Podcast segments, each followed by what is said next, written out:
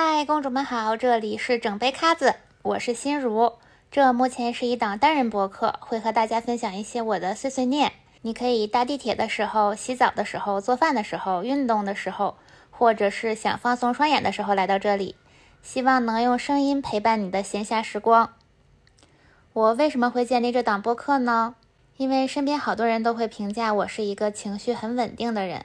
所以后面我会分享一些我面对各种事情时候的心情和想法，不一定是对的，但是或许能帮助大家更快的从焦躁不安中抽离出来。固定的栏目还有一个是我个人的月度总结，刚好第一期赶在八月底，也是我来到小红书的两周年。那么第一期就来听我的八月总结吧。一直都觉得复盘是一件很重要的事儿，记录反思一些值得被记录下来的时刻。这样之后遇到类似的时刻，我们也能更从容的面对，或者是做得更好，也可以记录下一些美好，觉得自己很苦的时候还能翻出来填一下。那就先来说说八月里我觉得我超棒的瞬间吧。这个月参加了几场线下活动，这里就不提名字啦，是我合作的品牌。我是 I 人，大多数这种聚集性的活动都会让我变得很局促，身处人群中对我的消耗就像十年前的旧手机。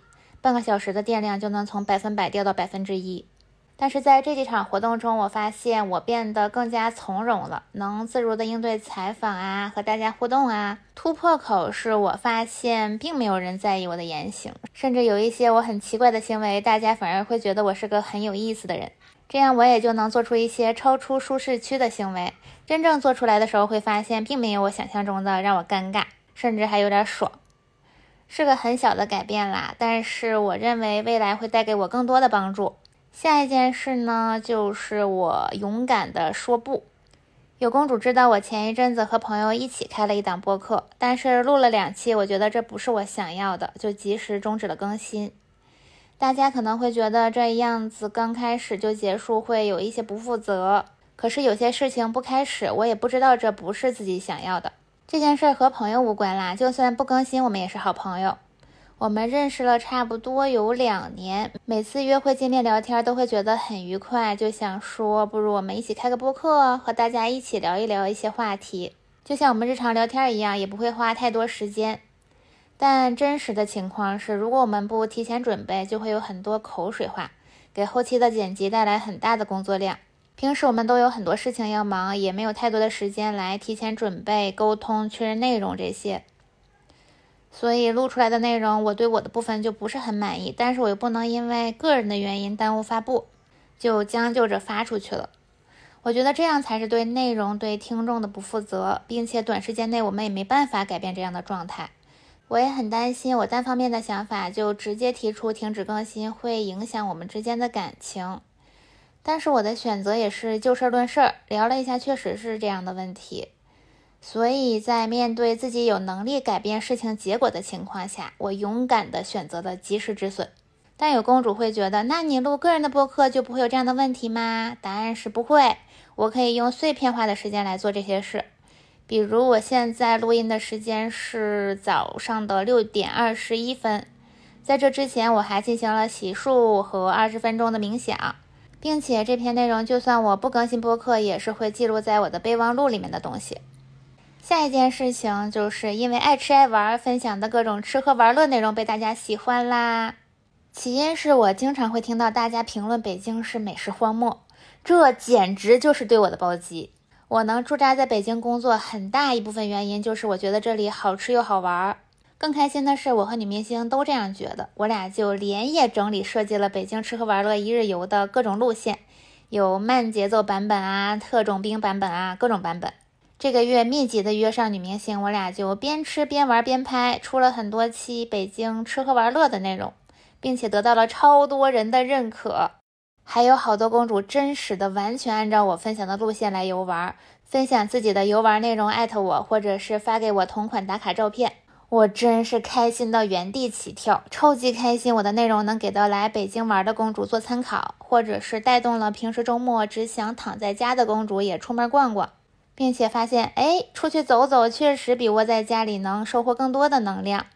在这里也要感谢女明星的帮助啦！我会把女明星的 ID 放到 show notes 里面，欢迎大家也去关注她哦。她是一位穿搭博主。下一件事儿就是我目前正在抓住夏天的尾巴，猛猛户外骑行，差不多每周两次的傍晚时刻出门骑行二十公里左右。我觉得骑行就是一件不需要鼓起勇气的运动，你不用考虑穿什么，因为你的选择只有骑行裤和一些舒适的衣服。一边骑车还能一边欣赏晚霞，能观察路上的行人啊、车辆啊这些。而且为了行车安全，你的大脑是必须要放松下来的，这样你有机会放空，停止思考那些乱七八糟的事儿，让人不开心的事儿。也不要去听音乐，就去听自然的声音。比如我等红灯的时候，会听到旁边被晒得黝黑的环卫大爷，会一边哼着歌抖着腿。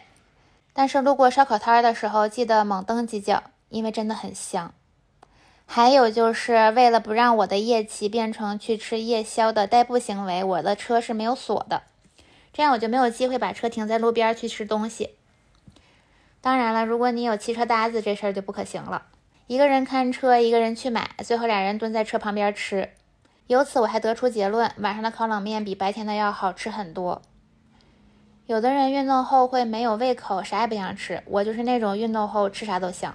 所以不运动就焦虑，或者是闷在办公室一整天的公主，真的可以试试骑行，而且不一定非要有自己的自行车，共享单车也一样。我之前有一段时间上班地点和家的距离差不多有八公里多吧，那个时候工作很忙，基本没有时间健身运动，我都会骑车上下班，用的时间和我坐地铁是一样的。那半年我吃的特别爽，而且还没有胖，就是晒的有点黑。下一件事儿是八月，我还来了一场久违的旅行，去了香港和澳门。是有一天和杰哥一起吃晚饭的时候一拍大腿决定的。出去工作，我俩都是不爱做计划的人。请好假的当天，一人看票，一人选酒店，火速定下了这场行程。每一天的游玩计划也是前一天的半夜开始调研。行程安排大多数是杰哥的功劳。结束了一天特种兵的行程，晚上我就会撅在一边写日记，我哥就酷酷的攻略。我写完了，再来大肆的讨论一下第二天的行程，唠到睁不开眼，用最后一丝力气关灯睡觉。整体行程都是很特种兵的，因为我们只有三天半的时间。很觉得是这几天该去的都去了，但只坐了三次公交车，其他全靠腿。我俩都是特别能走的人，对对方的评价都是你是我认识的第二能走的人。我心中的第一呢，是我的一位代购朋友，他呢拎着大包小裹走一天。他心中的第一呢，是他的大学同学，据说他们在韩国走得更猛。我还挺喜欢走路的，一度希望出一个上面是办公桌，下面是走路机的装备，这样在我精神被碾压的时候就不会很崩溃，至少我的身体还在路上。哎，这么一说，香港攻略我还没有写，我有罪，速速安排。如果说中国各地方美食让我选出一个让我常年吃的菜系，我的选择是粤菜和茶餐厅。我虽然来自后咸大省黑龙江，但是我的吃咸吃辣能力都有点差。川菜、湘菜这种辣的我也爱吃，但是吃一次的歇几天，不能每天都吃辣。粤菜、茶餐厅这些就很适合我，虽然有些菜会比较油，但它不会很咸。比如烧鹅呀、叉烧、干炒牛河这些我都太爱吃了，在这边长期生存也没啥问题。当然，四川、重庆、湖南我也很喜欢，各种火锅、江湖菜我也超爱，但最多也就能连着吃一周。我是个吃辣废物。旅行还是要定期安排的，会让生活有所期待。崩溃了，咬咬牙，我今天酷酷搬砖，下周末我就是草原上奔跑的小马。如果不方便安排大型旅行呢？再分享一个能支撑我度过压力很大一周的方法，就是给周五的晚上或者是项目结束的晚上安排一场自己期待已久的行程，去某某餐厅，穿上自己某某衣服，摆上某某动作拍照，要发一个某某某什么样的朋友圈。哎，在这搬砖过程中就有所期待。那再来说说香港购物吧。我不知道是不是我的问题，我是真的一点购物欲望都没有。我想要的东西，我觉得我坐在家里也能买到，在这边买我还要自己背回去，并且也没有便宜很多。现在也占不上汇率的便宜，还不能退税，真是没啥可买。除非遇到一些平时很难买到的东西，我才会心动。比如我买的那几样萨洛蒙的装备，还买了一个 Le Labo 的护手霜，它的香水我也很喜欢，但是太贵了，没舍得买。还有珍妮曲奇啊、美心月饼啊、各种点心啥的。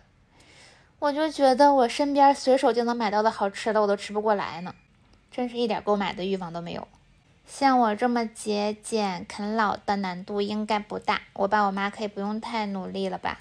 下一件事儿就是自己动手做饭的频率提高啦，这真是值得狠狠夸赞的一点。近半年我的厨艺可以说是突飞猛进，几乎零翻车。这个月尝试的新菜有火腿布拉塔奶酪沙拉、金枪鱼玉米鸡蛋卷饼。凯菲尔酸奶做的奇亚籽布丁，希腊酸奶馅的铜锣烧，空气炸锅芥末虾球，还有各种不同食材的开放三明治。虽然吧，几乎都是白人饭，但咱这水平也就是这么个情况。还好我也挺喜欢吃这些的。这我要是想吃点酸菜炖大骨棒，确实也无能为力。但我也不是很喜欢房间里会有很浓郁饭香的感觉。可能也还是集装箱不够大，但凡我做点过油了，我的衣服们就会有葱花味儿，所以是硬件设施耽误了我的厨艺。做饭我是喜欢的，我不喜欢的是花很长的时间去做饭，或者花很多心思去做饭。所以我平时做的这些就很适合跟我有一样想法的公主，可以简单试试我刚才说的那几个菜哦。那值得夸赞的大事儿就是以上这些啦。再来说点听了想口吐芬芳的，果然口吐芬芳系列都是来自工作。我目前的工作除了我的自媒体，还有一份不需要坐班的工作，大致要做的就是媒介的工作。比如某品牌有某个项目有笔钱，想做点资源投放啊、广告投放啊，找我就对了。所以现在别人问我是干啥的，我一般都说我是人贩子。但工作难的从来都不是工作本身，而是要去跟人打交道。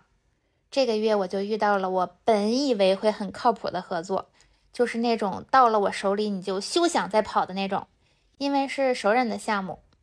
结果现实直接给我一锤子，因为互相认识，我肯定是更加一丝不苟，把各种环节都做到了完美。至少咱不能给熟人丢脸，不是？至少我也能让他叉腰对他的领导说一句：“你就放心交给我吧。”接下来就是我没日没夜、全权投入的忙了好几天，期间也收到了几轮反馈，我也都是第一时间解决搞定的，主打一个大配合。后面拖了几天不给反馈了，这个时候如果是一般的合作，就相当于到赛点了，要么是凉了，要么就是一锤子定下来。但熟人跟但熟人跟咱打保票了，根本没再担心的。我这氛围已经拉到这儿了，不出所料，我是凉了的那个。到这儿还不算绝。更觉得是这事儿发生以后，他完全没有出面来跟我沟通。这期间也都是我和他的团队同事在对接，这个行为就让人很难猜，难道是想和我分手前再恶心我一下吗？虽然和他之前的合作偶尔也会遇到一些不愉快，但是工作嘛都是就事论事儿，让合作有个好的结果就皆大欢喜了。但目前他这波不出面的操作我也没搞懂，我目前的处理办法是没有再深挖。用这几天时间看清一个人，并且不再跳他挖的坑，也不算亏。我也没有拉黑这种类似的操作，我倒是要看看他还会不会起什么幺蛾子。如果后续故事有新的进展，我再和公主们分享。果然，烦恼都是来自工作，还有一些细碎的小事儿就不翻出来影响大家的心情啦。这个月挺忙的，没咋和家人云贴贴。我特别想大礼瓶和美文儿，就是我的奶奶和妹妹。四月份的时候，大礼瓶来集装箱陪我待过一段时间，就留了一套线衣线裤在我这儿。东北叫线衣线裤，也就是这边的秋衣秋裤。我一打开放这件衣服的衣柜，我就会把脸砸进去，猛猛吸一口，就是那种大礼瓶身上独有的味道，那种纯棉纤维夹杂着一点木质衣柜的味道，就说不出来的那种感觉，有一种家的味儿。希望九十月我能有个回家的机会吧。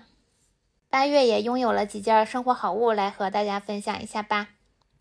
第一个就是懒人沙发那种豆袋沙发，我的是网易严选家的，不是广啊，不会有给粉丝零的账号投过。一个大的，一个小的，大的坐进去，小的放腿。我每次往上一坐都会感叹：天呐，怎么可以这么舒服？你可以以各种造型歪在上面。自从有了懒人沙发，我几乎没有坐过家里的正经沙发，也可能是我的正经沙发过于正经，完全不考虑人体工学，坐上不怎么舒服。这懒人沙发虽然很大，但是它很轻，而且上面有个小拎手，我就可以在房间里拖来拖去。阳光好的时候呢，我会把它拖到阳台，在上面再铺个浴巾，趴上去晒背，比直挺挺的趴在地上会舒服很多。当然，如果家里已经有了很舒适的沙发，就没必要再拥有懒人沙发了。这个就比较适合像我一样租房住不值得换个沙发的公主，尊度很舒服，能提升幸福感。再来分享一个我最近很喜欢的澡堂子。身为一个东北人，我始终觉得在家洗澡和去澡堂子洗澡完全是两码事儿。最近新发现的澡堂子叫水库汤泉，在双井附近，门票二百八十多块吧，但是它可以无限畅吃各种水果，各种金枕、榴莲、车厘子那些摆在超市进口水果区很贵贵的水果，还有各种瓶装饮料，椰子水啊、星巴克罐装啊、牛奶、酸奶啥的，哈根达斯也是免费畅吃。还有很多某茶同款的现做饮料、咖子、小蛋糕啥的，这些都是锦上添花了。最绝的还是硬件，他们家的花洒超级大，像脸盆一样大，整个身体都能被淋到热水的快乐。而且搓澡姐姐们的手法也很行，我太喜欢搓澡了。搓完看到满地的皮肤碎片，你再摸摸自己光溜溜的胳膊肘、膝盖、大腿、肚皮，简直太爽了。但搓澡是单独收费的，好像是一百六十块，那也绝对值了。还有各种汗蒸房、儿童区、游戏区、看书区啥的。总之进去能舒舒服服的在里面待上小半天，待到饿了再出门寻觅吃的，度过完美休息日的一天。OKK，以上就是我八月总结啦，很流水账，很碎碎念。整杯咖子目前暂定的是双周一更，但是我会努力让它变为周更。期待大家给我留言互动，欢迎大家给我提各种建议哦，比如内容啊、语速啊，希望我再快点还是慢点呢？都可以告诉我。吐字的清晰度我也会在努力练习。说实话，这期内容我录了两遍，因为我的说话语速一快就会吐字不清晰又结巴。我会继续优化大家提出的问题的。还有大家想听我聊什么相关的内容，也可以评论给我哦。后面我会陆续安排，争取我们每周一见。那这期的播客就到这里喽，我们下次见啦！